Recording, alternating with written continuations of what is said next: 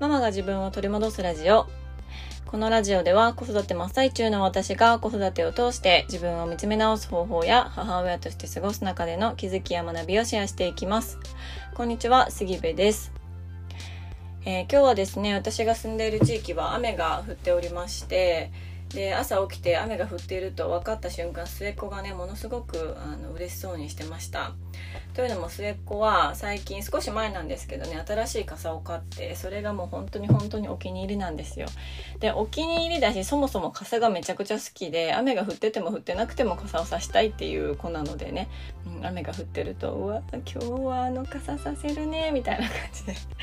すっごいあのルンルンしてました。うん。まあ、こちらはね洗濯物乾かんなとか湿気がすごくてちょっともうベタベタするなとかしんどいなとか片頭痛くるなとかね雨に対して、まあ、あんまりいいイメージってあの持てなかったんですけど子供たちはすごくね特に末っ子は水たまりもできるし傘もさせるしもう最高みたいな感じで言ってるのでね、うん、あのいいなって思ってましたその考え方ちょっともらいたいなと思ってました。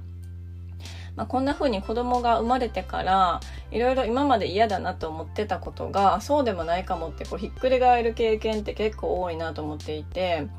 私それもう一つ言うと移動時間なんですよね。で特に電車の移動時間、まあ、1人で出かける時に限りですけどあの通勤時間とかってその子供が生まれるまでのその時間移動時間って結構なんか無駄な時間やなってもうできることなら省きたいなとか思ってたんですよ。もうほんまにねドアトゥードアであのどこもでもドアあったらいいのにって思ってたぐらいなんですけど子供ができて自分の時間一人の時間っていうのをなかなか確保できなくなった時に、まあ、ちょっと職場までのあのもう数駅もう1駅2駅3駅ぐらいのそのね時間だったとしてもそこが唯一の自分の時間っていう感じになったりとかそこがそのお母さんから一人の人間としてちょっとこう変身できる時間気持ちを切り替えられる時間になったりとかどこか一人で出かけるってなった時にもその移動時間が長ければ長いほどまあ電車の場合座れた時に限りって感じもありますけど。そこで本読めたりとか、あの、したかったことできたりとか、うん、するから、なんかいろいろ今まですっごい嫌やな、あんまりここれ、この時間無駄やなって思ってたような時間が、すごく大切な時間にこうひっくり返るってこともよくあるなって、うん、思ったりしてました。はい。えー、ということで今日のテーマなんですが、今日のテーマは、共感できない人の話を聞くことというテーマでお話をしようと思います。えー、これはですね、私自身がものすごく共感という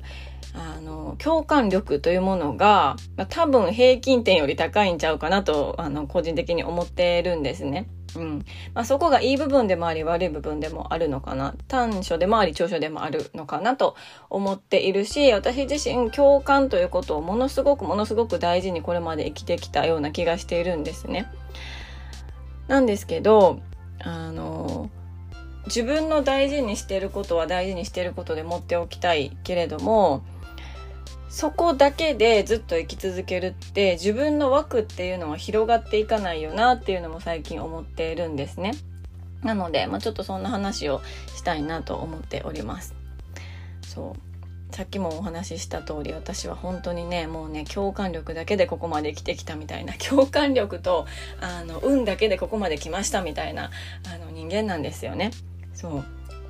であの誰かとこう同じ思いを共有できるとか同じ感情になれるっていうことが私はすっごくすっごく嬉しいしあのそこに重きを置いているのでこれまでの経験を振り返ってもあの共感し合える仲間がいた時とかまあ、どこかの職場に入った時にもその会社の価値観に共感できていたりとかっていうところがすっごく重要になってくるんです。で私が行っていた高校っていうのはそのクラス私がいたクラスっていうのは全員ね1年間交換留学で、まあ、海外に、まあ、アメリカとかカナダとかオーストラリアとかイギリスとかもいろいろなところにあの留学に行くっていうクラスだったんですね。なので、まあ、出発時期はあの南半球北半球とちょっとずれてはいたんですけど全員が1年間留学するっていうクラス、まあ、特殊だと思うんですけどちょっと全員留学するで交換留学をするためにはその英語のテストを受けないといけなくってそのテストで何点以上受けないとこの国には行けないっていうような、まあ、レベル分けがされてたんですよね。だから留学に行く前に関してはみんな本当にそのテストをクリアするためにもうめちゃくちゃ頑張ってたんですよ。うん、だから、まあ、言ってしまえばねそんなクラスだから英語が好きな子だったり英語が得意な子っていうのがもうね集まってきてるわけなんですよね。で私自身も中学校までは私って英語めちゃくちゃ好きやし英語めっちゃできるって思ってました。思ってたんです。もう言いますけど。はい思ってました。で私は、めちゃくちゃ田舎出身なので、うん、まあ、あの、そもそもの生徒の人数が少なかったりとかもしてね、うん、もう私英語好きやし、英語めっちゃできるわ、みたいな、なんか模試とかでも、もう塾とかで全然一番なれるわ、みたいな感じで調子乗ってたんですよ。そう。だけど、高校に行くとね、そんな子たちが集まってきてるわけなんです。だから私は全然そのクラスの中で英語が一番できるとかなくって、なんなら、まあ本当になんか真ん中ぐらい、まあちょっと調子悪かったら、後ろから数えた方が早いぐらいみたいな感じだったかなと、ちょっと記憶も曖昧ですけどね、思ってるんですけど。うん、でも、そんなこと関係なく、みんなが本当に同じ留学に行きたいっていう気持ちを持って留学に行きたいからこのテストを受かりたいっていう気持ちを持って頑張っているっていう同じ方向に向かって頑張っているでその中で苦しいこととか大変なこととかっていうのも共感し合えるっていうのが本当にねあの大きかったんですよね。そう。で私がこれまでの、まあ、30何年間を振り返ってもやっぱりその時の3年間、まあ、みんな1年間ずつ留学に行ってるから高校3年って言ってもまあ言ってしまえば2年間とかなんですけどすっごくねなんかこう人と心がつながっている感覚っていうのを、まあ、一番感じた時だったような気がしてるんですね。うん、でその後もま大学に入って共感し合える友達だったりとか感覚が近い友達っていうのが結局、ま、4年間いろいろなあの友達知り合いができましたけど残っている今でも連絡を取り合ったりしている友達っていうのはやっぱりそこの共感し合える価値観が近い友達っていうのが多いのかなと思ってるんですよね。でやっぱり私はその共感できるっていうことをすごく大事にしているから共感できる人空間っていうのがあるとやっぱり居心地が良かったわけなんですよね。うん、でそれはそれでいいんです。私が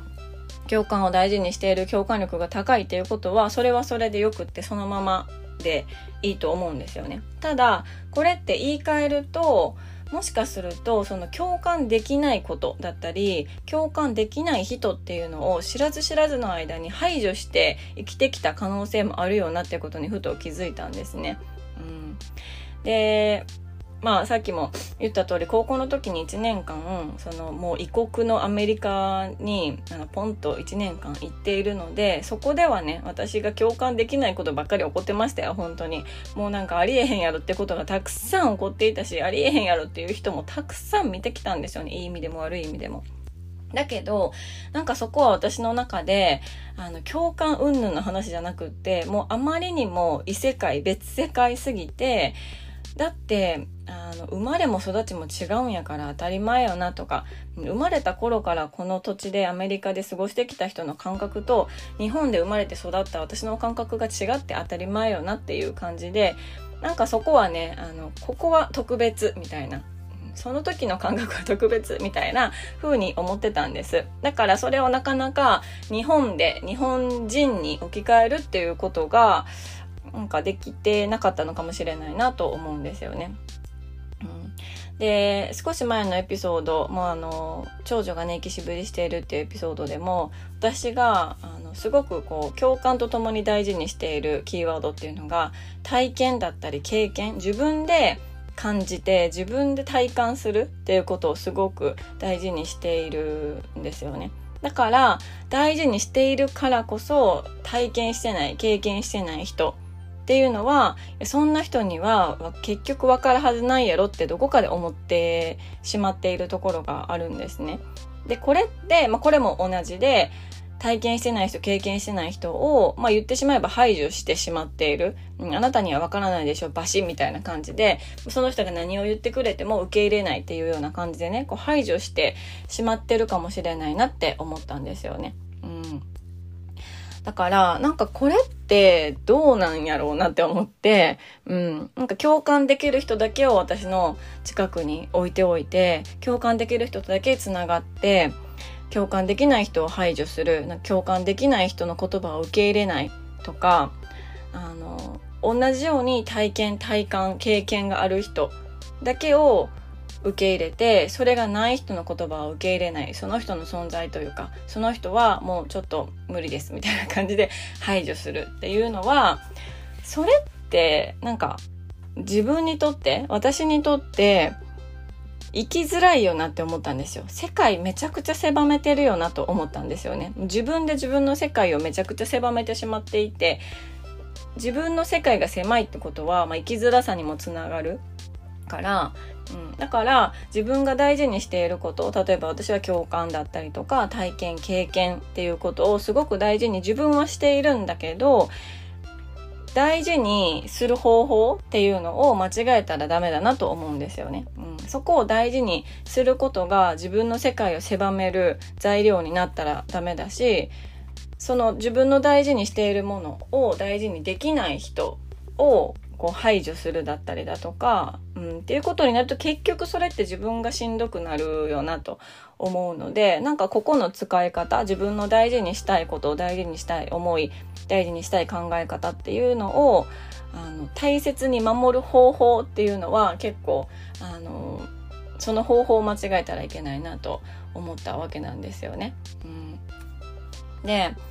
あの、まあ私が、共感だったり体験経験っていうのを大事に思っているように人それぞれあのみんなそれがあるわけなんですよね。大事にしているものとかことっていうのが。うん、